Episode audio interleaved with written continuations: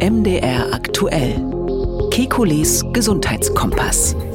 Herzlich willkommen zur 13. Folge von Kekules Gesundheitskompass. Ebola in Uganda. Was geht uns in Deutschland das an? In der heutigen Folge wollen wir herausarbeiten, warum es uns ganz schön viel angeht.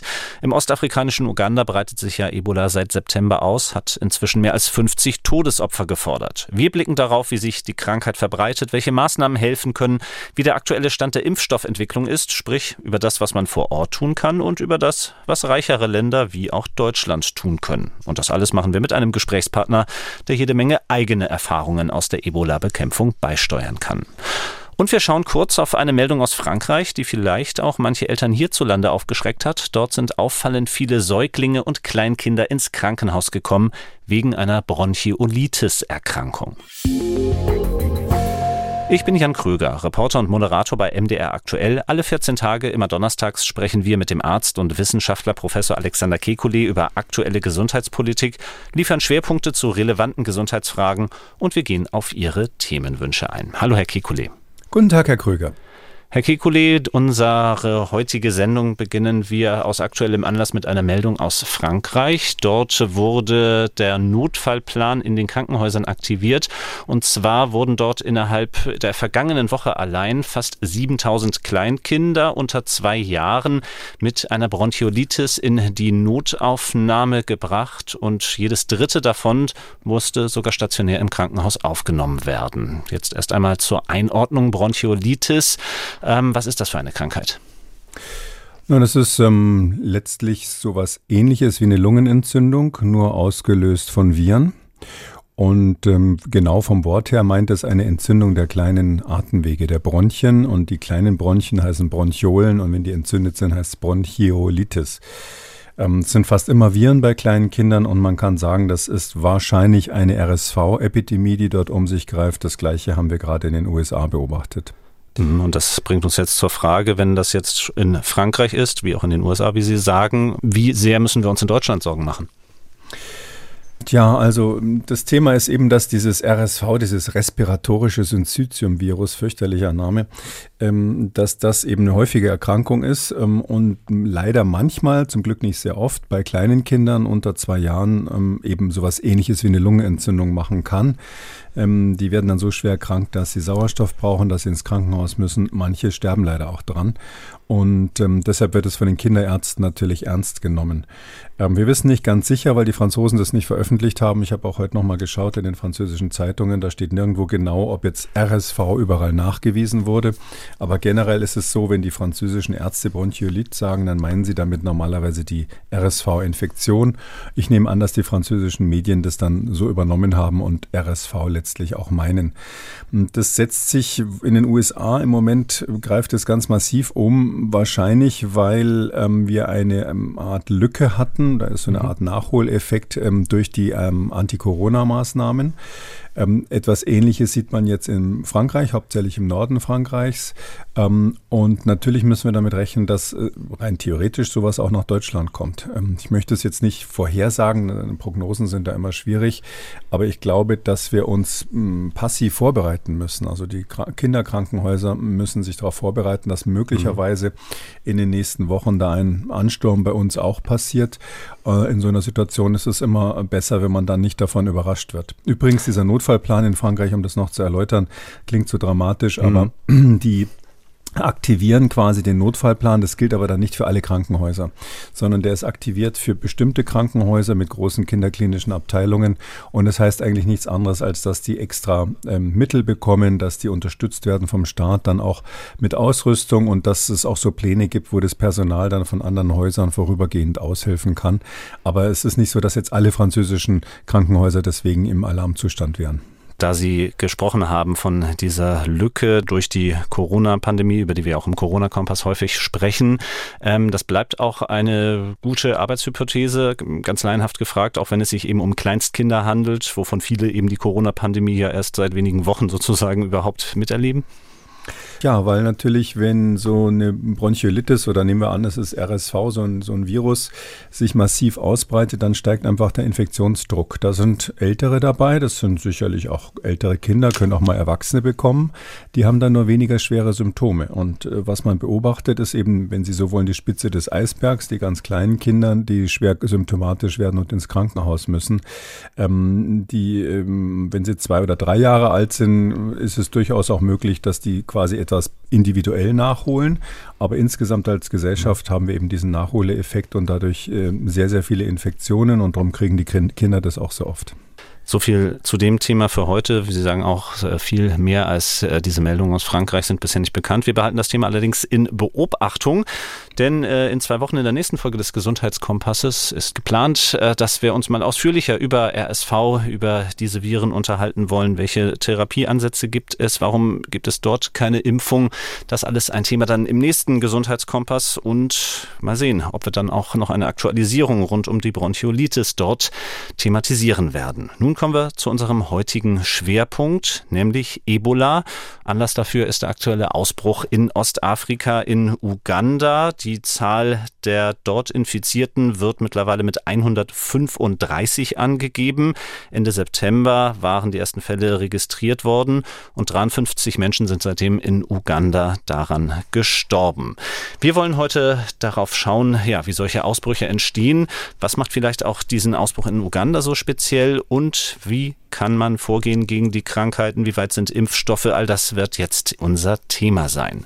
Fangen wir mal an mit dem aktuellen Ausbruch, Herr Kekulé. Ähm, was macht den vielleicht jetzt so besonders im Vergleich zu früheren Ausbrüchen von Ebola?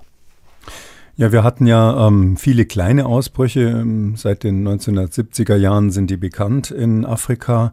Ähm, wir hatten diesen fürchterlichen Riesenausbruch mit über 11.000 Toten in Westafrika ähm, 2014.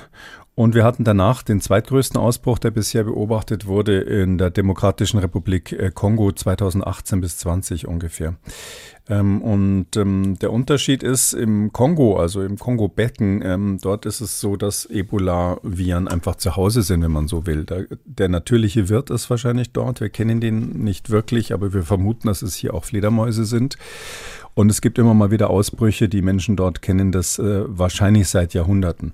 Sie mhm. haben auch, auch die, die Menschen in den kleinen Dörfern im, im Kongo-Becken leben, die haben eigene Maßnahmen entwickelt im Lauf der Geschichte, wie sie sich quasi bei Ebola-Ausbrüchen verhalten, ohne dass sie jemals wussten, was überhaupt ein Virus ist. Ähm, da werden dann die Kranken aus dem Dorf ähm, entfernt in extra Hütten, die die im Wald gebaut haben, werden von den ältesten Frauen des Dorfes gepflegt, typischerweise dort. Ähm, alt deshalb, weil die häufig dann schon eine Teilimmunität äh, haben wegen früherer Infektionen und natürlich auch deshalb, weil es um ältere Frauen gemeinerweise dort nicht so schade ist, wenn sie sterben. Und jüngere Männer werden dort eher gebraucht. Äh, und wenn die Menschen dann wieder gesund sind, sofern sie es überleben, dürfen sie zurück in die Gemeinschaft. Also solche Modelle gibt es dort schon lange, lange. Und jetzt haben wir aber eine Situation, dass Ebola ausgebrochen ist in einem Land, wo das eigentlich nicht so häufig ist. Ist auch ein bisschen anderes Virus, was das jetzt hier verursacht. Und in Uganda ist es eben so, zum einen, die Menschen kennen das noch nicht. Also es ist dort ja im, quasi im, im, in Zentral-Uganda ausgebrochen. Das ist dort diese Cassandra und Mubende heißen die zwei Distrikte. Die sind nach den beiden Flüssen, da gibt es einen Fluss, der heißt Cassandra, ganz schöner Name, finde ich, äh, benannt. Ähm, und dort in der Gegend kennt man alle möglichen unangenehmen Krankheiten. Da gibt es diverse Viruserkrankungen, äh, von denen wir hier nur Albträume kriegen würden. Ähm, aber Ebola ist eben nicht so häufig. Und ähm, das ist das eine, man hat es mit einer nicht aufgeklärten Bevölkerung im Kerngebiet des Ausbruchs zu tun. Und die wirklich beunruhigende Nachricht ist, dass es eben jetzt seit neuerdings auch in die Hauptstadt Kampala ähm, übergeschlagen ist. Und wir wissen nicht, wie viele Fälle da verdeckt vorhanden sind. Und ähm, das ist natürlich immer schlimm, wenn man in so einer Metropole ähm, solche Fälle hat, dann ist das noch viel, viel schwieriger zu kontrollieren, weil die Menschen natürlich enger zusammen sind und äh, die Kommunikation auch komplizierter ist. Mhm, die Regierung von Uganda hat bereits erste Maßnahmen verkündet. Bereits seit Mitte Oktober gelten Ausgangssperren in den zwei Distrikten, die Sie eben genannt haben. Jetzt ab 25. November sollen auch die Schulen geschlossen werden. Was bringen solche Schritte im Kampf gegen Ebola, die wir ja nun durch die Corona-Pandemie auch gut kennengelernt haben? Naja, also man muss hier sagen, zur Erinnerung nochmal, Ebola wird ja nur durch äh, Kontaktinfektionen übertragen. Mhm. Also man kann sich natürlich durch Anhusten, die Ebola-Patienten husten, manchmal kann man sich anstecken, wenn die Tröpfchen ins Gesicht fliegen. Ähm, aber es gibt keine aerogene Übertragung wie bei, wie bei SARS-CoV-2. Das heißt, es fliegt nicht wirklich durch die Luft, ist wesentlich weniger infektiös. Also die, diese Reproduktionszahl bei den typischen Ebola-Ausbrüchen ist im Bereich von zwei. Das heißt, ein ähm, Kranker steckt äh, statistisch gesehen im Laufe seiner Krankheit zwei weitere Personen an, wenn man nichts dagegen macht. Ähm, und äh, natürlich ist es bei SARS-CoV-2, bei der Covid-Pandemie, ist es viel höher, sicher im Bereich von vier oder fünf äh, im Moment noch. Das heißt also, diese Erkrankung ist nicht so ansteckend. Ähm, man muss eigentlich deshalb auch keine, müsste eigentlich keine äh, reine Kontaktsperre ähm, machen. Das ist mhm. jetzt dort so ein bisschen hilfloses Instrument. Wenn die Bevölkerung ihr Verhalten verändert, ist das ähm, mindestens genauso wirksam, wenn man weiß, dass man Kranke nicht anfassen darf, dass man eben einen Meter Abstand halten muss. Man kann so grob sagen, aus ein bis zwei Meter Abstand kann man sich mit Ebola definitiv nicht infizieren, außer man wird von dem Kranken wirklich angehustet oder angespuckt. Ähm, nun sprechen Sie schon an, dass diese Maßnahmen hilflos sind, Ihrer Meinung nach. Was würde denn viel besser helfen? Wir haben ja damals bei Ebola in Westafrika viel dazugelernt und, und auch so ein paar Grundsätze quasi entwickelt, die, die Menschen, die sich damals damit beschäftigt haben. Ich war ja mit Ärzte ohne Grenzen damals mhm. dort ähm, befasst, da die, die Gegenkonzepte mitzuentwickeln. Ähm, es ist so, es kommt wirklich auf das menschliche Verhalten an. Also einer der Sprüche, wenn ich mal so sagen darf, man braucht ja mal einfache Merksprüche, heißt, ähm, Epidemiebekämpfung fängt bei den Menschen an. Ähm, das bedeutet, äh, erstens, man muss die Menschen überzeugen, dass sie selber was tun müssen. Es hat keinen großen Sinn, wenn der Staat da von oben nach unten brutal durchgreift, wie es in Uganda, meine ich, so ein bisschen jetzt der Versuch ist, weil die Leute da immer ausweichen. Die sagen, entwickeln dann irgendwelche ähm, so ähnlich wie bei uns, diese sogenannten Corona-Leugner, die entwickeln dann so Theorien, dass man irgendwelche Leute aus der Hauptstadt ihnen sowieso schon immer ähm, nicht gut gesonnen waren, ähm, dass das vielleicht von anderen Be Bevölkerungsgruppen, anderen ethnischen Gruppen kommt. Da gibt es ja ganz äh, sehr viele in Uganda und so weiter. Die Reichen gegen die Armen, äh, religiöse äh, Spaltungen gibt es und das wird dann immer auf diese Seuchen projiziert. Also man muss die Leute aufklären, das ist das Wichtigste und sie müssen sich im, in ihrem Mikrokosmos sozusagen äh, richtig richtig verhalten durch ein paar richtige Maßnahmen. Und das ist der viel längere Weg. Das ist viel komplizierter als anzuordnen, wir machen jetzt die Schulen zu oder ähnliches. Ich meine aber auch, dass man in Uganda in diese Richtung gehen wird, weil ähm, was vielleicht nicht so bekannt ist, also im, im Gegensatz zum Beispiel äh, zur Demokratischen Republik Kongo ist es so, dass man in Uganda also ähm, sehr, da gibt es viele virologische Forschungsinstitute. Da wurde zum Beispiel das Zika-Virus, was einige vielleicht noch kennen, was in Südamerika mal ein Ausbruch Ausbruch gemacht hat, wurde dort entdeckt ursprünglich. Und das ist eine, die sind dort äh, technologisch eigentlich in Kampala sehr weit und haben, haben äh, Leute, die das wirklich können, haben gute Epidemiologen. Nur eben Ebola ist neu. Und ich glaube, die werden das schon richtig machen. Es dauert noch eine Weile jetzt da Sie eben schon angesprochen haben, wie wichtig Aufklärung ist. Haben auch Sie damit Erfahrungen gesammelt in diesem Ausbruch in Westafrika ab 2014? Denn ich kann mich da auch an Medienberichte erinnern, wie es da lokal als, ja, als Hexenwerk bezeichnet worden ist und eben diese Aufklärung gerade deswegen äh, so schwer gefallen ist. Mm, ja, also das ähm, habe ich sozusagen nicht an der vordersten Front erlebt und zwar deshalb, weil ich da vorsichtig war. Ähm, es war einfach bekannt, ähm, 2014, das war ja dieser Ausbruch, der, der ursprünglich mal in Guinea losgegangen ist. Ähm, da gab es diesen kleinen Ort Gekedu, hieß der im, im Süden Guineas. Das ist quasi dieses äh, Guinea äh, Forestière, heißt es, also quasi das Waldguinea wahrscheinlich auf Deutsch. Das ist eine Region, das kann man sich so vorstellen, hügel, hügelige Landschaft, 100 Prozent, gefühlt 100 Prozent Luftfeuchtigkeit, wahnsinnig heiß ähm, und ähm, äh, nichts, äh, äh, nur grün und winzige, winzige Dörfer. Also Gekedu mhm. ist winzig. Und ähm, äh, dort war es so, dass dann wirklich die Leute gekommen sind, da vom Roten Kreuz zum Beispiel am Anfang und eben auch von Ärzte ohne Grenzen und wollten in den benachbarten Dörfern so Aufklärungskampagnen machen. Und da ist es zu ganz schweren Zwischenfällen gekommen. Also da sind ähm, mehrere Rotkreuzhelfer aus meiner Erinnerung sogar umgekommen, weil die ähm, Menschen einfach Angst vor dieser Erkrankung hatten und die hatten schon verstanden, dass Fremde das irgendwie mitbringen können. Und die wollten, das war deren Art von Infektionsschutz, wenn ich mal so sagen darf, ähm, haben die auf brutale Weise sich da die Fremden vom Leib Scheibe gehalten. Ähm, das ist richtig gefährlich. Das heißt also, ähm, man muss da schon sensibel sein und mhm. meistens ähm, funktioniert das nur durch Vermittler, die dort schon bekannt sind. Also wenn sie da neu kommen, hat es wenig Sinn. Ärzte ohne Grenzen war jetzt in Guinea zum Beispiel sehr erfolgreich, ähm, weil die einfach schon seit Jahren da waren mit anderen Programmen. Die haben sich um andere Dinge gekümmert dort und die gleichen Einrichtungen dann umfunktioniert äh, für die Ebola-Antwort, ähm, äh, Bekämpfung. Und ähm, ich glaube, nur so funktioniert das, dass man wirklich lokale Multiplikatoren hat. Es gibt diese sogenannten Local Healers, die dann immer so ein bisschen verteufelt werden von den Ärzten, weil die natürlich auch allen möglichen Unsinn empfehlen, therapeutisch oder auch prophylaktisch. Und die muss man sich als erstes holen. Den, denen muss man das erklären und die muss man als Multiplikatoren verwenden. Das ist ganz schön schwierig, könnte man lang drüber reden. In Westafrika war dann ein Thema, dass diese Local Healers natürlich auch Geld damit verdient haben, dass sie so ihre Empfehlungen gegeben gegeben haben, ähm, die dann dazu geführt haben, dass die Krankheit sich am Anfang noch stärker ausgebreitet hat. Ähm, und ähm, das war dann schwierig, die zu überzeugen, quasi Werbung für den Konkurrenten zu machen. Wäre wär bei deutschen Ärzten auch nicht so einfach, nicht? Also wir haben hier auch so Situationen, wenn sie eine neue neue Maßnahme empfehlen. Also wir haben das erlebt, äh, zum Beispiel bei der, bei der ähm, Prophylaxe von, von Gebärmutterhalskrebs. Ähm, da habe ich mal eine Fortbildung gemacht und ähm, aufgeklärt, dass man das jetzt äh, virologisch feststellen kann, weil man festgestellt hat, das wird durch ein Virus ausgelöst und die klassische gynäkologische Untersuchung eigentlich nicht mehr so dringend braucht zur Prophylaxe. Dann hat sich tatsächlich ein niedergelassener Gynäkologe gemeldet und gesagt, ja, Sie wollen ja nur das Geld verdienen, was wir bis jetzt immer für die Prophylaxe bekommen haben. Also der gleiche Mechanismus ist dort natürlich auch und deshalb ist es nicht so einfach, die Local Healers davon abzuhalten, ihre Therapie zu verkaufen verkaufen, sondern wirklich ähm, die Maßnahmen, wo die Virologen eben empfehlen, die man treffen muss, um dann der Bevölkerung nahezubringen. Und man braucht aber diese Multiplikatoren und ich sag mal, diese internationalen Hilfsorganisationen, die sich kümmern um solche Ausbrüche, die wissen das auch, die können das und die haben dicke Bücher über Kommunikation in solchen Krisensituationen verfasst. Also Aufklärung durch gute Zusammenarbeit eben mit äh, lokalen Experten, aber eben auch durch erfahrene internationale Hilfsorganisationen können wir vielleicht mal als ersten Schritt festhalten. Wenn wir jetzt wieder konkret auf Uganda schauen, dann lese ich dort, dass es gerade an dieser Infrastruktur noch sehr mangelt. Also zum Beispiel die Vereinten Nationen berichtet, es mangelt ihren Helfern dort am nötigsten. Es fehle Geld für Hygieneartikel, sprich sogar für Seife. Symptomatisch für solche Hilfskampagnen im südlicheren Afrika oder haben wir es denn mit einem besonderen Fall zu tun?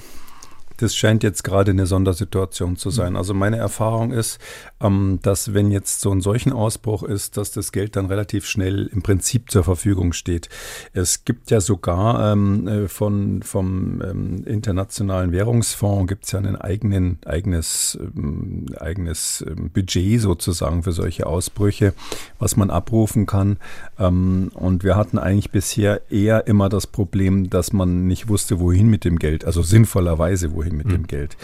Deshalb kann ich mir, wenn da jetzt berichtet wird, ich habe das auch gelesen, dass irgendwo die Seife fehlt. Also ähm, das mag sicherlich mal vorübergehend so sein, aber das ist ein logistisches Problem. Also es ist nicht so, dass die ähm, Ausbruchsbekämpfung in Afrika zu wenig Geld hat, insbesondere seit 2014 nicht mehr, seit dieser Ebola-Ausbruch in Westafrika war weil ja inzwischen alle Angst davor haben.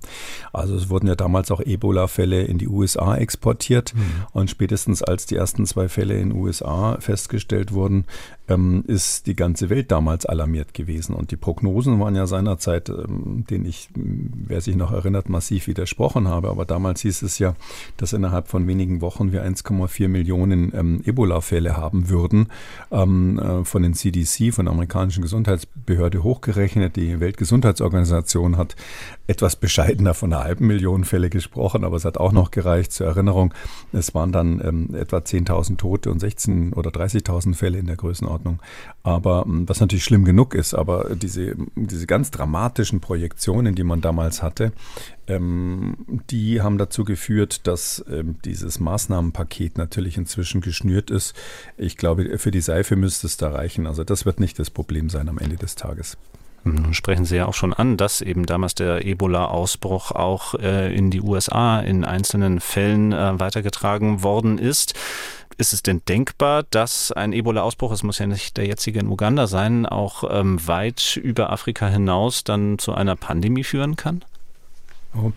Naja, also zu, wegen mit, einem, mit einer Reproduktionszahl von zwei, das ist mhm. ungefähr das, was man bei Ebola ansetzt, wird man jetzt keinen in, in weiterentwickelten Ländern äh, nicht stoppbaren Ausbruch bekommen.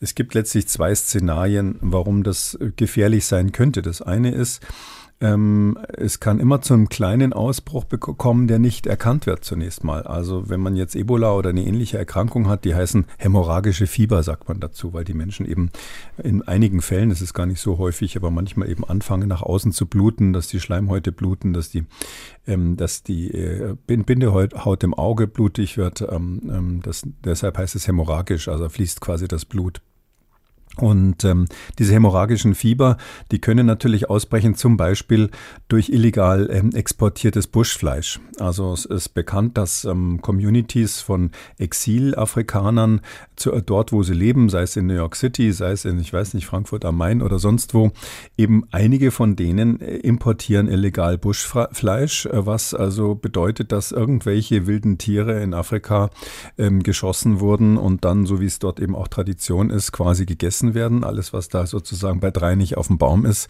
ähm, ist da gefährdet. Und ähm, das sind zum Teil Affen, zum Teil andere Nagetiere und ähnliches.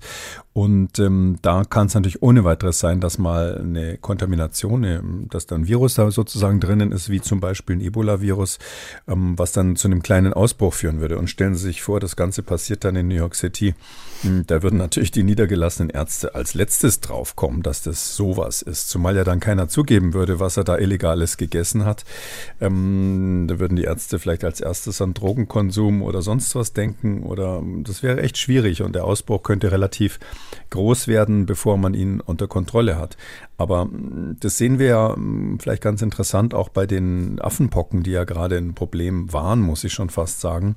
Wir sind eben in den besser organisierten Ländern mit besserem Gesundheitssystem in der Lage, sowas ähm, relativ schnell in den Griff zu bekommen, insbesondere wenn die betroffenen Teilpopulationen da mitmachen.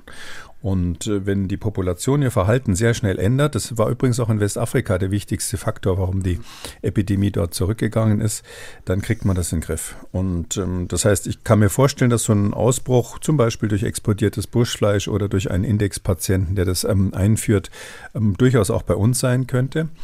Wir wären in Deutschland dafür heute sehr gut vorbereitet. Wir haben ja inzwischen diese sieben Zentren für die Behandlung hochinfektiöser Erkrankungen.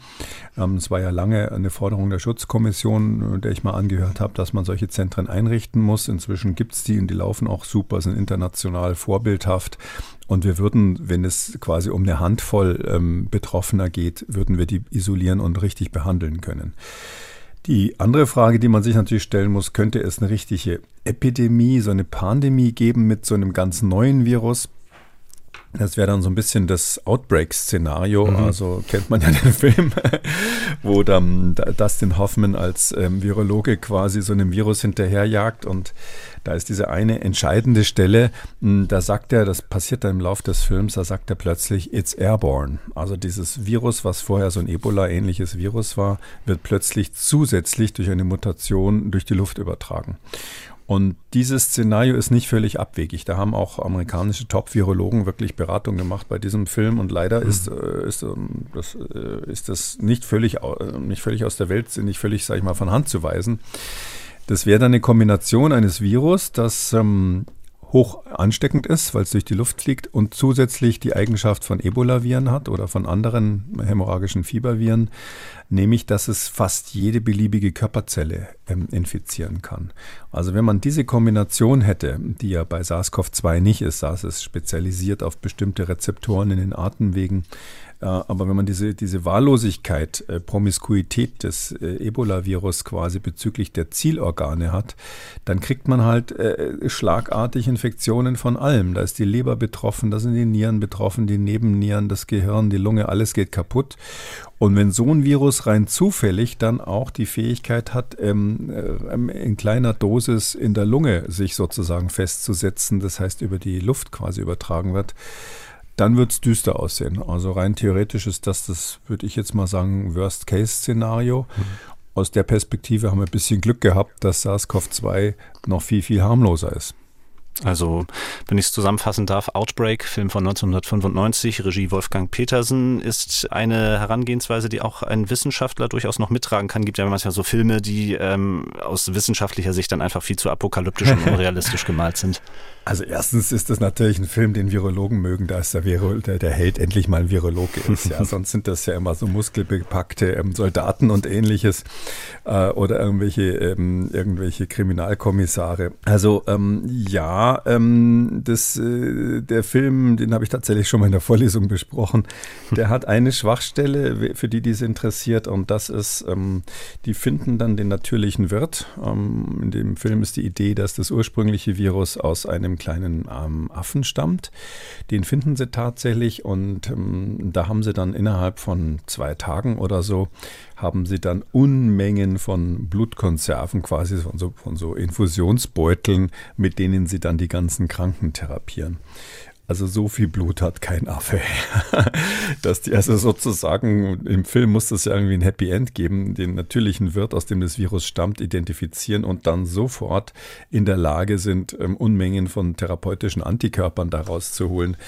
Das äh, geht heute noch nicht. Also vielleicht ist es in zehn Jahren soweit, dass man so eine Art Copy-Paste-Methode ähm, hat, wo man die Antikörper, wenn man sie einmal entdeckt hat, bei einem ähm, Wirt ähm, dann in der Lage wäre, daraus ein Therapeutikum zu machen und das auch in sehr großer Menge herzustellen.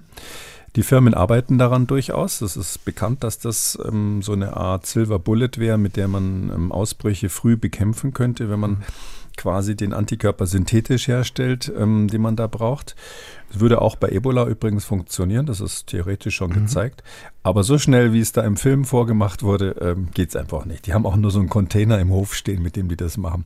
Aber alles andere, würde ich mal sagen, ist ähm, zwar, wäre zwar Worst Case, aber nicht auszuschließen. Ich habe auch ein bisschen die Frage nach Outbreak gestellt, denn ähm, ich habe darüber gelesen, dass damit auch verbunden war die Hoffnung, dieses Thema, ein sehr tödliches Virus in Afrika eben auch dem westlichen Publikum vermitteln zu können, was für eine Bedrohung das ist. Ähm, Im Nachhinein kann man das sagen, ist das wirklich gelungen, wenn dann 20 Jahre später so in Westafrika ein äh, Ausbruch geschieht, wo wir im Grunde wieder von vorne anfangen müssen?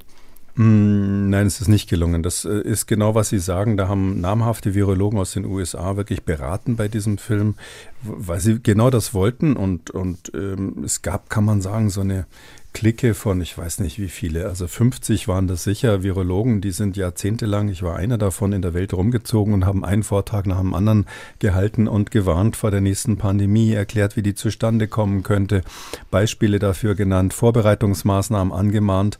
Ähm, und da waren also sehr prominente Nobelpreisträger dabei auch.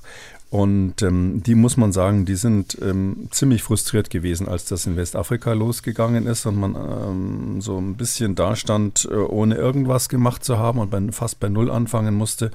Und ganz ehrlich gesagt, der Ausbruch in Uganda mit dem sogenannten Sudan-Virus ähm, jetzt, äh, der geht in die gleiche Richtung. Also ich habe auch so ein bisschen das Gefühl, dass alles auf Reset ist, alles zurück auf Null ähm, und ähm, dass, dass man quasi jetzt nochmal von vorne anfangen muss zu suchen, wo kriegen wir möglicherweise einen Impfstoff her. Äh, die Frage stellen muss, warum haben wir die monoklonalen Antikörper noch nicht, die man therapeutisch in so einem Fall einsetzen könnte. Ähm, das ist halt einfach so, die Politik, die Gesundheitspolitik funktioniert immer so, es gibt ein Problem, das muss gelöst werden. Am besten möglichst spektakulär, dass der Wähler das auch mitbekommt äh, oder das jeweilige Volk. Und dann kommt aber meistens schon das nächste Problem. Und ähm, deshalb hat man wenig davon, Prophylaxe zu machen für zukünftige Sorgen, die dann auch irgendwie die politischen Nachfolger irgendwie bearbeiten müssen. Das kostet nur Geld und bringt keine Punkte ein.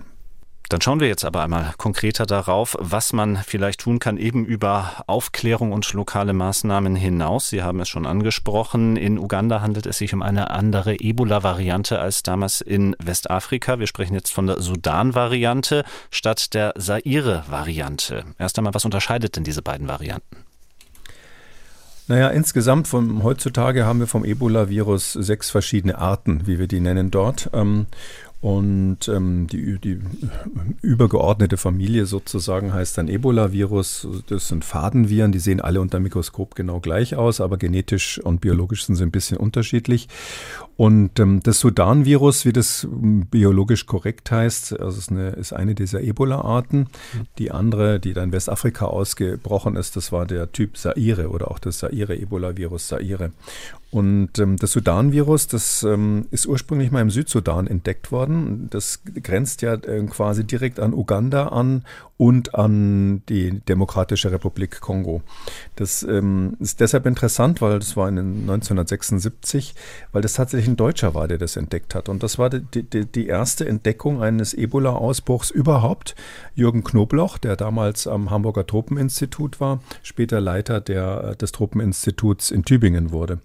Und der ist also in den Süden des damaligen Sudan gereist und da an der Grenze mh, mm, zum Kongo gab es einen Ausbruch in einem Ort, der hieß Maridi. Es waren zwei Orte, Maridi und Sara. Und ähm, da, da gab es ein paar hundert Erkrankte. Und er hat damals dann festgestellt, gibt es lange Geschichten dazu, ähm, aber er hat dann festgestellt, dass quasi der, äh, der, die, das Epizentrum des Ausbruchs ein Krankenhaus war. Das ist eigentlich ganz interessant. Ähm, ein Fernfahrer hatte wohl ähm, das Virus irgendwo aus dem Wald gebracht. Das kommt dann typischerweise von Tieren, die von Baumfällern und Ähnlichen dort ähm, bei ihrer Arbeit zwischendurch in der Pause mal schnell geschlachtet werden. Die infizieren sich mit dem Blut. Und und dann ist eben jemand ähm, in die Stadt gekommen, hat im Krankenhaus das Virus verteilt, weil die dort eben massenweise Injektionsnadeln äh, mehrfach verwendet haben. Die haben sich gar nicht die Mühe gemacht, diese alten Stahlnadeln zwischendurch groß abzukochen oder ähnliches, sondern die haben die einfach mehrfach verwendet und dabei massenweise hundertfach ähm, Infektionen ausgelöst.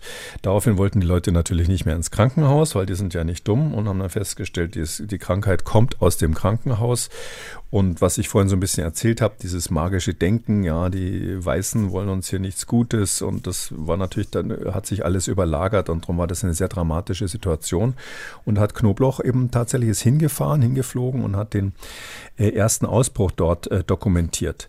Mm, er erzählt dann die Geschichte so weiter, dass er auf der Rückfahrt mit seinen Proben in Khartoum ähm, um vorgehaltenen Maschinenpistolen äh, von lokalen Soldaten, die wohl bestochen waren, ähm, gegen, gegenüberstand und die verlangten dann, dass er die Proben rausgeben musste, ähm, nachdem der Ausbruch dort so nicht unter Kontrolle war, aber man zumindest Maßnahmen ergriffen hatte. Die sind dann alle nach England gewandert. Also er hat da so einen konkreten Verdacht, wer die da bestochen haben könnte. Hm. Und ungefähr zur gleichen Zeit war ein Belgier, Peter Piot, ähm, ähm, im Kongo unterwegs. Etwas später hat er dann aus dem Kongo ähnliche Berichte gehabt ähm, von einem Ausbruch, der in der Nähe eines kleinen Flusses war. Der Fluss heißt Ebola. Und der Peter Piot ähm, ist deshalb der offizielle Entdecker des Ebola-Virus geworden und super berühmt geworden. Der lebt noch. Knobloch ist leider verstorben vor einiger Zeit. Peter Piot lebt noch und ist äh, heute Chef der London School of Hygiene and Tropical Medicine in London und ein Riesenstar in der Szene. Aber eigentlich war es ein Deutscher, der nie gewürdigt wurde, der äh, den ersten Ebola-Ausbruch beobachtet hat und der um ein Haar auch das Virus isoliert hätte. Und diese Sudan-Variante, ja, äh, was ist da wichtig zu wissen? Eigentlich nur als eine von sechs Spezies. Die ist ein bisschen weniger gefährlich, was die Sterblichkeit betrifft, als die Saire-Variante oder die, der, die Saire-Spezies. Ähm, aber wir haben es hier mit einer Größenordnung von 50 bis 70 Prozent äh, Sterblichkeit zu tun. Mhm. Also mh, mm, das ist schon, ist schon echt äh, erheblich. Also kein Vergleich zu irgendwelchen anderen Erkrankungen. Das ist eine der gefährlichsten, tödlichsten Erkrankungen, die wir haben. Ich glaube, die tödlichste ähm, ist Tollwut, aber Ebola kommt dann schnell auf den folgenden Plätzen.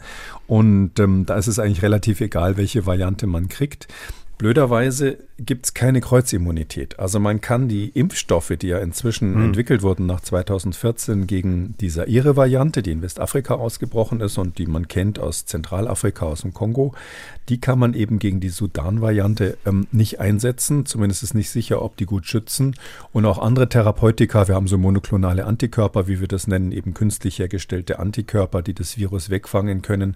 Da gibt es welche, die gut wirken gegen die ähm, Zaire-Variante, aber eben nicht für die jetzt in Uganda ausgebrochene Sudan-Variante, sodass wir eigentlich keinen Impfstoff haben, der sofort getestet hm. ist und zugelassen ist und verfügbar ist. Ähm, und wir haben auch kein Therapeutikum. Also die Impfstoffe, die damals in Westafrika eingesetzt wurden und die dort geholfen haben und die mittlerweile auch zugelassen sind, die können nicht eins zu eins helfen gegen die Sudan-Spezies des Ebola-Virus.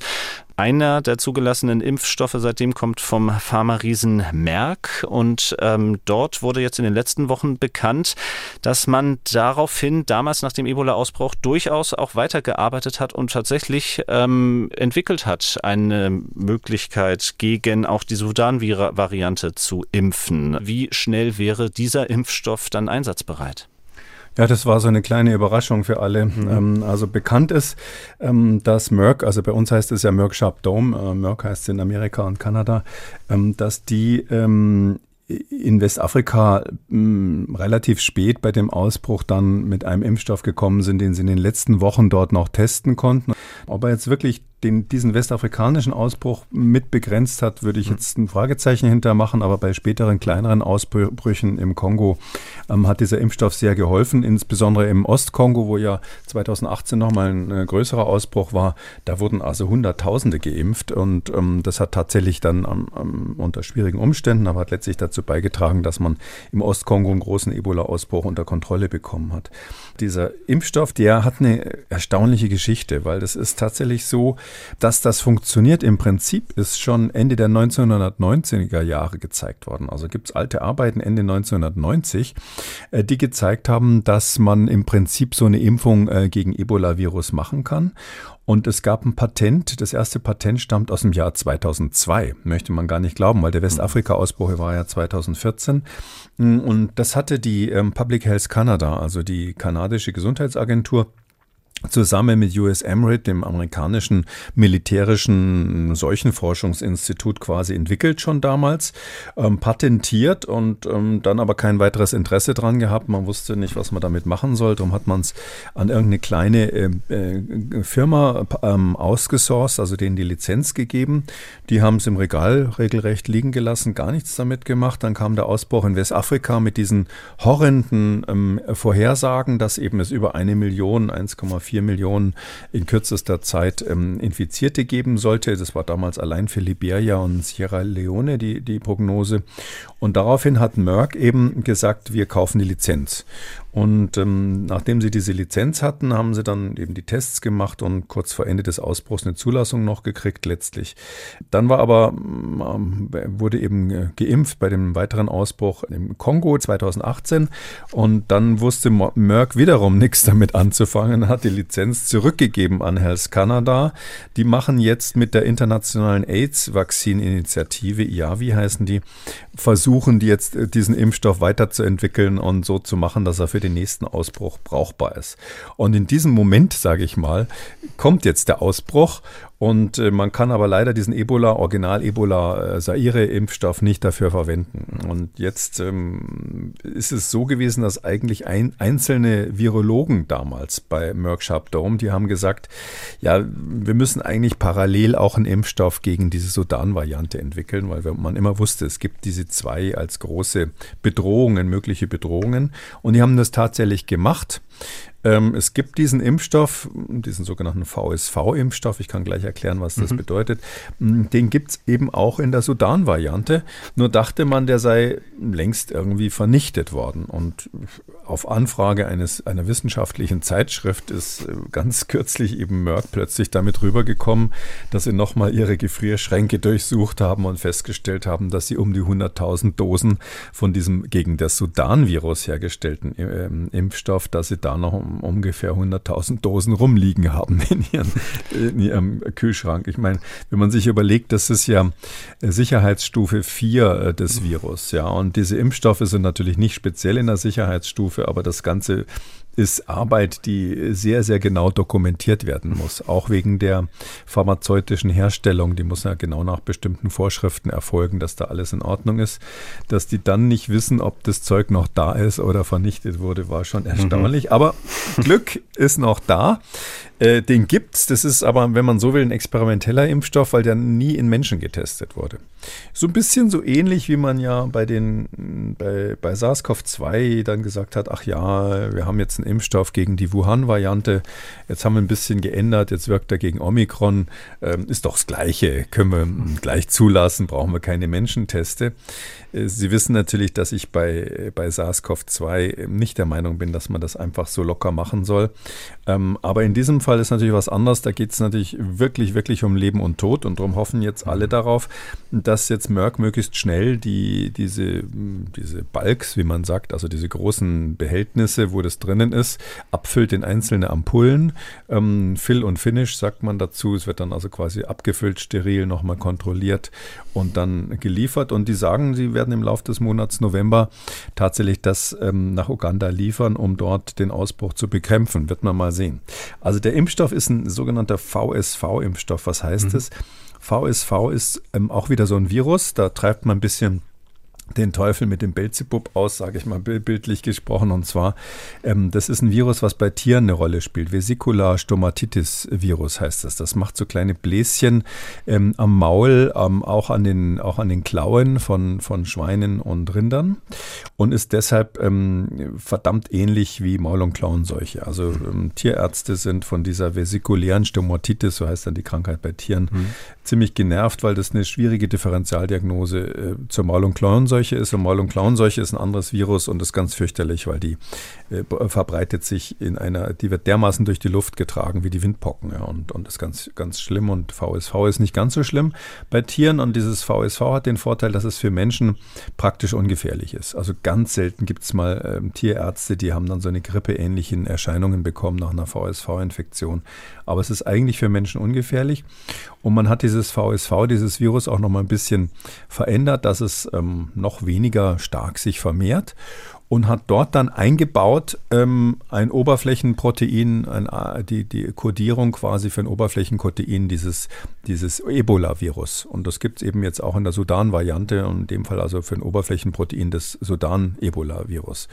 Und ähm, das ähm, ist so ähnlich wie dieses Spike-Protein beim SARS-CoV-2, sieht ein bisschen anders aus, eher wie ein kleines Bäumchen, nicht wie so ein Stachel, aber ist eigentlich eine Struktur auf der Oberfläche. Und wenn da Antikörper dagegen im Blut sind, weil die Menschen geimpft wurden, äh, dann wird dieses Virus weggefangen, bevor es Unsinn machen kann. Also die Ebola-Viren, die werden ähm, typischerweise gefressen von so Fresszellen und dann erstmal zur Leber gebracht und vermehren sich in großer Menge in der Leber. Und wenn man die erwischt, bevor sie quasi in der Leber sich vermehren können, weil eben schon Antikörper im Blut sind und sie gar nicht da heile hinkommen, dann kann man die Krankheit komplett verhindern. Also wir nennen das sterile Immunität, weil mhm. die Leute überhaupt keine Erkrankung mehr kriegen. Das sind hochwirksame Impfstoffe und auch dieses, dieser Impfstoff gegen Sudan-Virus, der ist zumindest im Tierexperiment natürlich schon getestet worden und wirkt zu, ich sag mal, 90 Prozent plus X, äh, geht gegen 100 Prozent Schutzwirkung. Also wenn er funktioniert, ist es ein super Impfstoff, aber eben bisher noch nicht getestet. Und das ist jetzt der heißeste Kandidat. Und jetzt äh, ist Merck hat also so natürlich sofort gesagt, ähm, wir wollten es sowieso wegschmeißen, also können wir es auch spenden. und äh, spendet es jetzt an Uganda. Und das Hauptproblem wird sein, jetzt die Menschen mhm. zu überzeugen, dass sie sich den Peaks auch geben lassen. Das ist dort nicht so viel einfacher als bei uns, wenn es um SARS-CoV-2 geht. Kommen wir mal ein bisschen konkreter zu, so einer Impfkampagne. Wie muss die denn laufen gegen Ebola? Na, da machen wir typischerweise Ringimmunisierungen. Mhm. Also im Idealfall, das ist eben auch ein Unterschied jetzt Uganda und Kongo, im Kongo hat man immer, da kennt man das alles, Ringimmunisierungen gemacht. Und die hatten dann schon so aus Kinshasa, aus der Hauptstadt, so ihre eigene Truppe parat. Ehrlich gesagt auch richtig mit militärischer Flankierung. Da ist also dann sind Spezialeinheiten des Militärs dabei gewesen. Und ähm, die haben dafür gesorgt, dass quasi diese Dörfer, wo das ausgebrochen ist, ringsherum abgeregelt wurden. Und dann sind eben dann da die Impfkommandos reingegangen und haben alle immunisiert, die sie irgendwie vor die Nadel bekommen haben. Und äh, das nennt man dann Ringimmunisierung, weil man quasi einen Ring um den Ausbruchsherd bildet. Und ähm, alle, die um die möglicherweise Infizierten herum sind, also alle potenziellen Kontaktpersonen, versucht man zu impfen. Und dann wartet man ähm, zwei, drei Wochen und wer dann wieder rauskommt, ist entweder immun oder ja, wird rausgetragen. Und äh, dieses Verfahren, was also im Kongo sehr gut funktioniert, wer das Land ein bisschen kennt, weiß natürlich, das ist auch kein so gemütlicher Staat. Ja, der hat totalitäre Züge. Kabila ist zwar nicht mehr, Josef Kabila ist zwar nicht mehr am, an der Regierung, aber es ist nach wie vor ähm, natürlich nicht so, wie man sonst, sonst auf der Welt, sage ich mal, so Seuchenbekämpfung betreibt. Ähm, die machen das sehr radikal. Und ähm, diese Methode ist aber aus verschiedenen Gründen jetzt meines Erachtens in Uganda gar nicht so leicht einzusetzen. Erstens haben die da gar keine Erfahrung mit. Zweitens würde die Bevölkerung, ich habe es eingangs gesagt, in den betroffenen Hauptregionen unten in Zentraluganda, das kann man sich so vorstellen, das ist ungefähr der Aus Hauptausbruchsherd, ist so auf halber See, äh, halber Strecke zwischen dem Viktoriasee und der Grenze zum Kongo. Ja, also da ungefähr auf halber Strecke ist der Ausbruch, Ausbruchsherd. Äh, die Bevölkerung würde dort ähm, gar nicht mitmachen. Ja, also die, die verstehen gar nicht, was man will, weil die das eben nicht kennen. Und noch schlimmer ist natürlich, wenn sie dann an die Großstädte denken oder jetzt wirklich äh, daran denken, dass dann ein Ausbruch in der Hauptstadt möglicherweise stattfindet wie, wie sollen sie dann eine Ringimmunisierung machen? Ja, also da können sie nicht sagen, wir äh, zingeln das, kreisen das Dorf ein und impfen alle durch. Und das wird noch spannend. Also wen man dann impft, da muss man eben Kontaktpersonen nachverfolgen. Äh, wir wissen ja inzwischen auf der ganzen Welt, was das bedeutet und wie schwierig das selbst bei uns ist. Und wenn man dann weiß, die werden dann aus ihren Wohnungen gezogen, die dürfen nicht zur Arbeit gehen, die müssen sich impfen lassen, obwohl natürlich auch in Afrika viele Menschen dann Bedenken gegen solche Impfungen haben. Übrigens, diese Impfung hat massive Nebenwirkungen, weil dieses VSV vermehrt mhm. sich auch. Also wir haben ja, wir haben ja bei uns mal diesen Adenovirus-Impfstoff gehabt gegen SARS-CoV-2. Äh, von Johnson Johnson gab es mhm. den und von AstraZeneca. Da war auch in ein Virus eingebaut quasi ein Stück vom SARS-CoV-2, also von dem Coronavirus. Dieses Virus, dieses Trägervirus, dieses Adenovirus, was man da verwendet hat, war aber nicht vermehrungsfähig. Das war quasi nur eine tote Virushülle, wenn man so will. Aber dieses VSV, das ist ganz anders, das vermehrt sich, indem der geimpft wurde, was zur Folge hat, dass der Immunschutz super ist, weil das Immunsystem dreht dann richtig am Rad, mhm. wenn so ein vermehrendes, sich vermehrendes Virus plötzlich kommt. Also Schutzwirkung super, aber eben auch massive Nebenwirkungen und das spricht sich dann bei der Bevölkerung rum und das wird noch schwierig sein. Also ich glaube, auf dieser Endstrecke ähm, wird es, da werden die Hauptprobleme sein, auch wenn es natürlich ein riesiger Glücksfall ist, dass so ein Pharmaunternehmen mal schnell 100.000 Dosen irgendwie ähm, in der Putzkammer gefunden hat. Ja, in der Putzkammer sagen Sie, oder mir geht der Vergleich nicht aus dem Kopf, wenn man sonntags kochen muss und beim Einkaufen was vergessen hat und glücklicherweise in der Gefriertruhe findet sich noch die Tomatensoße. Das, ist nun genau. der Zufall von zu Hause. Eigentlich schon verfallen, eigentlich schon verfallen, ja. die Tomatensoße. So war es da übrigens auch, deshalb wollten sie es vernichten. Sozusagen ist schon verfallen, aber merkt keiner von den Gästen ja, wir lachen jetzt drüber und ziehen den Vergleich zum Haushalt, aber ähm, jetzt mal ernsthaft gesprochen, ähm, ist es wirklich realistisch, dass so ein Pharma-Riese da wirklich nichts mehr davon weiß?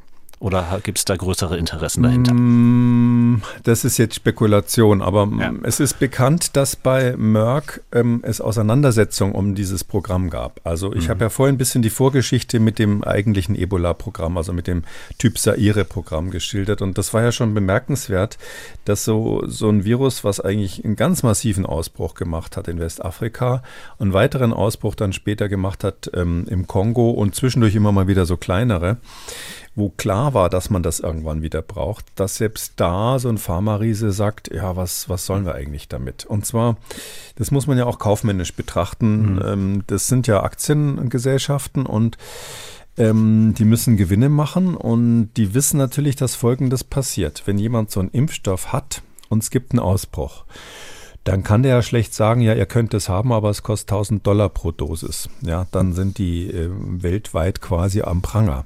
Sondern sie müssen es entweder für ganz billig verkaufen oder wenn es wirklich Ausbruchsnotfallmaßnahme äh, ist, dann müssen sie es eigentlich verschenken. Alles andere geht nicht von, bei so einem Konzern. Das heißt, die sind ja auch nicht doof, die sagen, okay, wir produzieren jetzt etwas, wo wir wissen, falls es jemals gebraucht wird, müssen wir es sowieso verschenken. Ja, ähm, das können wir unseren Aktionären nicht erklären. Und das ist natürlich eine andere Position als die, die der Wissenschaftler hat, weil der ist ja Wissenschaftler geworden, um die Welt zu retten. Das ist die typische Motivation des Wissenschaftlers. Der, diese Leute sind zum großen Teil vernetzt. Die sind seit Jahrzehnten verzweifelt, weil nichts gemacht wird gegen solche Ausbruchsprophylaxe. Ich kann mir auch vorstellen, dass die äh, zu Anfang der SARS-CoV-2-Pandemie äh, das ganz fürchterlich fanden, dass man trotz der ganzen Pandemiepläne äh, das so schlecht im Griff hatte. Und ähm, diese Leute, die kämpfen dann zum Teil gegen das obere Management. Und ähm, da wurde eben dieses Programm, das ist zumindest ähm, so kolportiert worden, das wurde auf letztlich auf Be Betreiben einiger Wissenschaftler in der Firma, wurde das auch ausgeweitet auf das Sudan-Virus. Und ähm, deshalb kann es schon sein, dass mhm. das ganz oben beim Top-Management nicht so genau bekannt war, in welchem Kühlschrank oder in welchem Gefrierschrank wie viel von dem Zeug noch vorhanden ist. Also das wäre natürlich bei einer ähm, bei einem Medikament, wo sie, was weiß ich, pro therapierten Patient 30.000 Dollar verdienen, solche mhm. gibt es ja auch, wäre das wahrscheinlich anders, weil da hätten dann die, zumindest die Kaufleute eine Strichliste, wie viel davon verkauft wurde und wie viel noch da ist. Nochmal, Sie haben es selber gesagt, das ist Spekulation, auch wenn es einigermaßen plausibel klingt. Schauen wir noch einmal auf äh, andere Impfstoffkandidaten, denn die gibt es auch gegen die Sudan-Variante. Wie wirken die und wie weit sind die?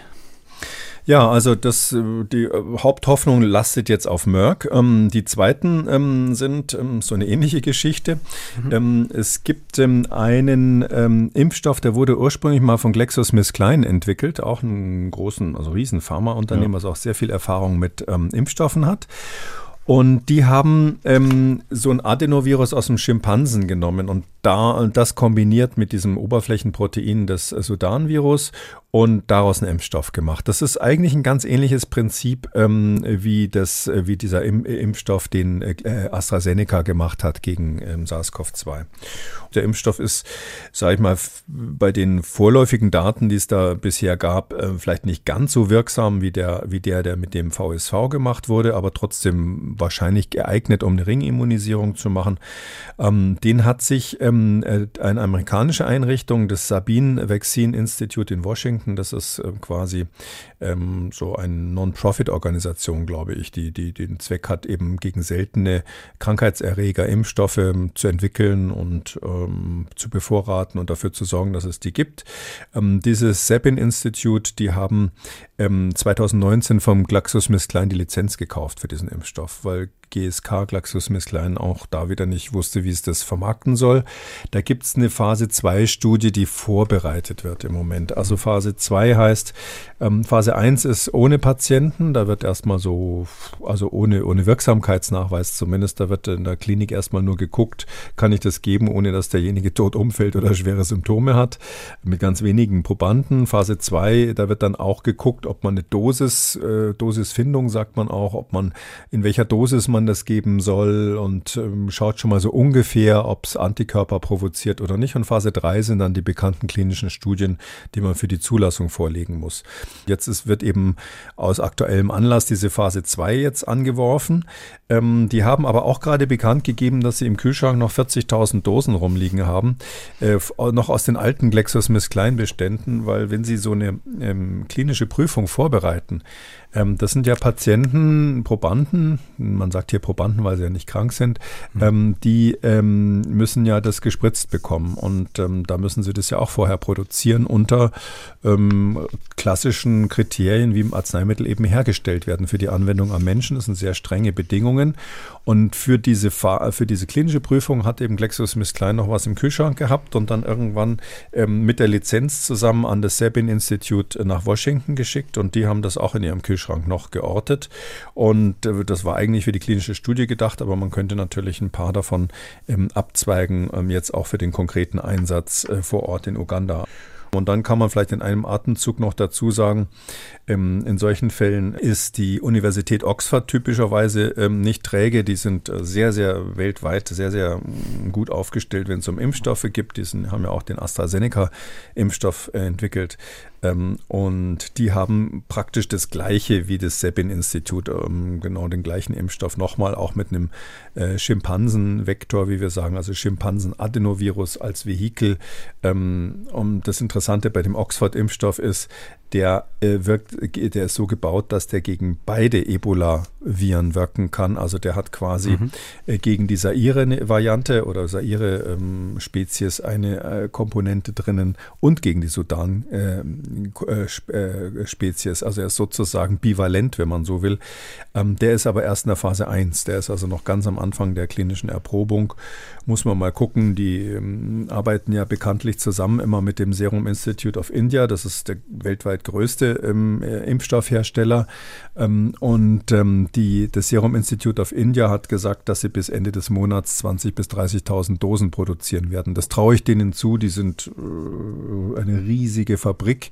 Ähm, und ähm, wenn Oxford da mit denen kooperiert, kann es sein, dass also dann in wenigen Wochen wir also dann noch einen dritten Kandidaten haben. Da wären es dann drei Impfstoffe, zwei Vektorimpfstoffe, die zur Verfügung stehen, ähm, die quasi mit dem mit dem Schimpansen-Adenovirus gemacht sind, der nicht replikativ ist, also sich nicht vermehrt und dafür ein bisschen weniger wirkungsstark sind, auch weniger Nebenwirkungen hat. Und der dritte ist dann der von Merck, der schon zugelassen ist, wo jetzt zum Glück im Kühlschrank noch 100.000 Dosen rumlagen. Mhm. Der Vollständigkeit halber will ich vielleicht noch eine Meldung ansprechen aus den letzten Tagen. Demnach soll Moderna als mRNA-Impfstoffhersteller auch planen, einen Impfstoff gegen Ebola zu entwickeln. Ähm, wie haben Sie diese Meldung aufgenommen? Naja, im Moment gibt es ganz viele. Also das mhm. ist, das ist ja immer das Problem. Die haben ja alle vorher äh, Forschungsgelder gekriegt. Bei Moderna weiß ich es jetzt nicht genau, aber da ist ja richtig viel Geld geflossen, weil die Amerikaner natürlich so ziemlich große Programme haben im Sinne von Biodefense. Also die schützen sich vor biologischen Anschlägen und ähnlichem. Aber wenn so ein Ausbruch kommt, dann ist einfach die ganz trockene Frage, wer hat was in der Schublade? Und das hat eben keiner von denen. Und ich kann mir vorstellen, dass die Zukunft der solchen Bekämpfung da anders aussieht, dass man sozusagen Blaupausen für neue Impfstoffe, je nachdem, welche Virusgruppe gerade sich durchsetzt bei so einem Ausbruch, ähm, schon in der Schublade im Computer hat. Und gerade bei den RNA-Viren, äh, RNA-Impfstoffen ist es ja so, dass man ähm, die ganz schnell produzieren kann, weil man die mhm. aus dem Computer quasi generiert. Ähm, und da kann ich mir schon vorstellen, dass es dann, wir dann in zehn Jahren ganz anders dastehen, mhm. wenn so ein Ausbruch ist. Aber im Moment sind das alles nur Ankündigungen. Dann bleiben wir nochmal im Moment und kommen vielleicht zum Abschluss noch einmal zurück auf den aktuellen Ebola-Ausbruch in Uganda und zur Frage, wie kann ja auch ein Land wie Deutschland da helfen? Also 2014 bis 2016 ähm, hat sich ja auch Deutschland nach und nach daran beteiligt. Gibt es jetzt etwas, was Deutschland bereits dringend tun kann oder dringend tun sollte? Nein, ich glaube nicht. Also ähm, das war ja auch damals nicht sehr erfolgreich in Westafrika. Mhm. Also mein Vorschlag war ja damals gewesen, so ein bisschen wie Ärzte ohne Grenzen das macht, ähm, das Prinzip einfach zu kopieren, sehr schnell so Feldlager hochzuziehen, diese sogenannten Ebola Treatment Centers. Äh, das hat man abgelehnt, ähm, weil es da wahrscheinlich formale Bedenken gab. Also statt die deutsche Einrichtung, die dann in Monrovia, in der Hauptstadt von Liberia errichtet wurde, die war ja so, o dass die ein super äh, stabiles Fundament aus Beton haben musste, weil mhm. die Leute gesagt haben, es könnte mal Hochwasser kommen. Dann haben die ähm, vom TÜV geprüfte windsichere Dächer gehabt, weil jemand gesagt hat, es könnte da mal windig sein. Da haben sie wahrscheinlich den Wetterbericht sich angeschaut. Dann war es so, dass die elektrischen Leitungen VDE geprüft sein mussten und die und feste Wasserrohre und so weiter. Es war also richtig made in Germany alles, so eine kleine Mini-Festung. Das Dumme war nur, als das Ding dann endlich fertig war und feierlich eingeweiht wurde, gab es halt kein Ebola mehr in, in, in Westafrika. Der Ausbruch war längst zu Ende. Es gibt so zwei Ansätze. Also der eine ist, ähm, das haben wir von früheren Ausbrüchen eben einfach gelernt. Wir haben gelernt, ähm, wir brauchen ein Frühwarnsystem. Also wir müssen früh merken, wenn so ein Ausbruch ist. Der Ausbruch in Westafrika ist ja lange nicht erkannt worden. Da ist das Virus wahrscheinlich schon zehn Jahre vorher vorhanden gewesen, ohne dass man es gemerkt hat, vielleicht noch länger. Wir brauchen ein Frühwarnsystem, wo man ähm, neue Erreger quasi erkennt, wenn sie irgendwie die ersten Menschen infiziert haben. Ähm, ich bin der Meinung, dass das ohne weiteres möglich wäre mit den Mitteln, die wir heute schon haben, indem man zum Beispiel die äh, Serien, die in allen möglichen Kliniken, Krankenhäusern, Arztpraxen auf der ganzen Welt, auch natürlich in den letzten, letzten Gegenden der Welt ähm, untersucht werden, wenn man die ähm, parallel ähm, untersuchen würde auf neue Viren. Also da ist ja immer, immer was übrig bei solchen Blutproben. Ähm, wenn man da ähm, grundsätzlich äh, einen Teil abzweigen würde und suchen würde, dann hätte man so eine Art ähm, Seismographen, so ein, wie beim Erdbeben, so ein Frühwarnsystem. Was man zweitens braucht, ist eine Seuchenprävention, die ähm, Bestandteil der Entwicklungshilfe ist. Also ich glaube nicht, dass es einen Sinn hat, immer hinterher zu rennen und zu sagen, oh, das ist ja mhm. ganz schlimm, ihr habt diesen Ausbruch gehabt, jetzt müssen wir euch mal helfen, bessere Krankenhäuser zu bauen, sondern man muss einfach präventiv sagen, wenn wir im Rahmen der Entwicklungshilfe, inzwischen heißt das ja eher Zusammenarbeit und nicht mehr Entwicklungshilfe, weil das Wort nicht mehr so beliebt ist, aber wenn man im Rahmen dieser Projekte quasi immer mitdenkt, die Seuchenprävention und überlegt, wenn dort mal gerade in diesen weniger entwickelten Ländern was ausbrechen würde, äh, wollen wir auch ein System haben. Heutzutage ist das ja mit dem, mit dem vernetzten Datennetz, äh, mit den internationalen Datennetzen ohne weiteres möglich. Wir wollen ein System haben, wo wir frühzeitig merken, wenn da ein Ausbruch ist. Also man braucht das Frühwarnsystem, man braucht die medizinische Infrastruktur und man braucht eben, und das äh, ist eine Forderung, die es ja schon lange, lange gibt. Ähm, ich habe die 2014 schon mal aufgestellt. Man braucht so eine Art Eingreiftruppe. Ich habe das damals humanitäre Eingreiftruppe genannt. Äh, später hat der Ban Ki-moon von den Vereinten Nationen sowas ähnliches vorgeschlagen. Das hieß bei ihm Weißkittelkorps. Äh. Und noch später kam der damalige Außenminister Steinmeier äh, mit seinem Vorschlag einer Weißhelmtruppe. Aber irgendwie meinen wohl alle das Gleiche.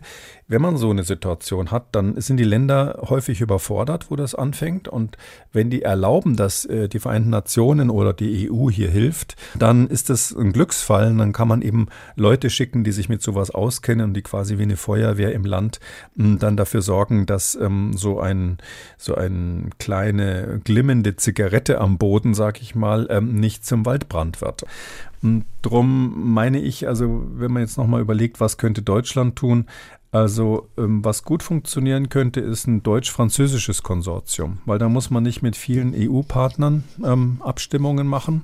Und wenn man mal bilateral anfangen würde, hätte man den Vorteil, dass man nicht die ganze EU sozusagen mitziehen müsste. Und es gibt ja auch diese deutsch-französische Brigade schon. Also es ist eher so eine Herzeigebrigade von Deutschen, die müssen dann Französisch lernen und Franzosen, die müssen Deutsch lernen, die zusammen dann nette Übungen machen. Aber das wäre doch gar nicht so schlecht, da vielleicht anzuflanschen, dann auch so eine medizinische Brigade. Und solche, so eine Truppe, die man dann ähm, im Bedarfsfall sehr, sehr schnell zur Verfügung stellen könnte mhm. beim nächsten Mal, ähm, wäre, glaube ich, Gold wert in all diesen Situationen. Und ich bin ganz sicher, dass man in Uganda das dankbar annehmen würde, wenn, wenn ähm, die hier jetzt zum Beispiel da jetzt im, Zentral, in, äh, im zentralen äh, Uganda zum Einsatz kämen, um da den ursprünglichen Herd zu bekämpfen. Das sind aber alles ähm, Vorschläge für die Zukunft und mhm.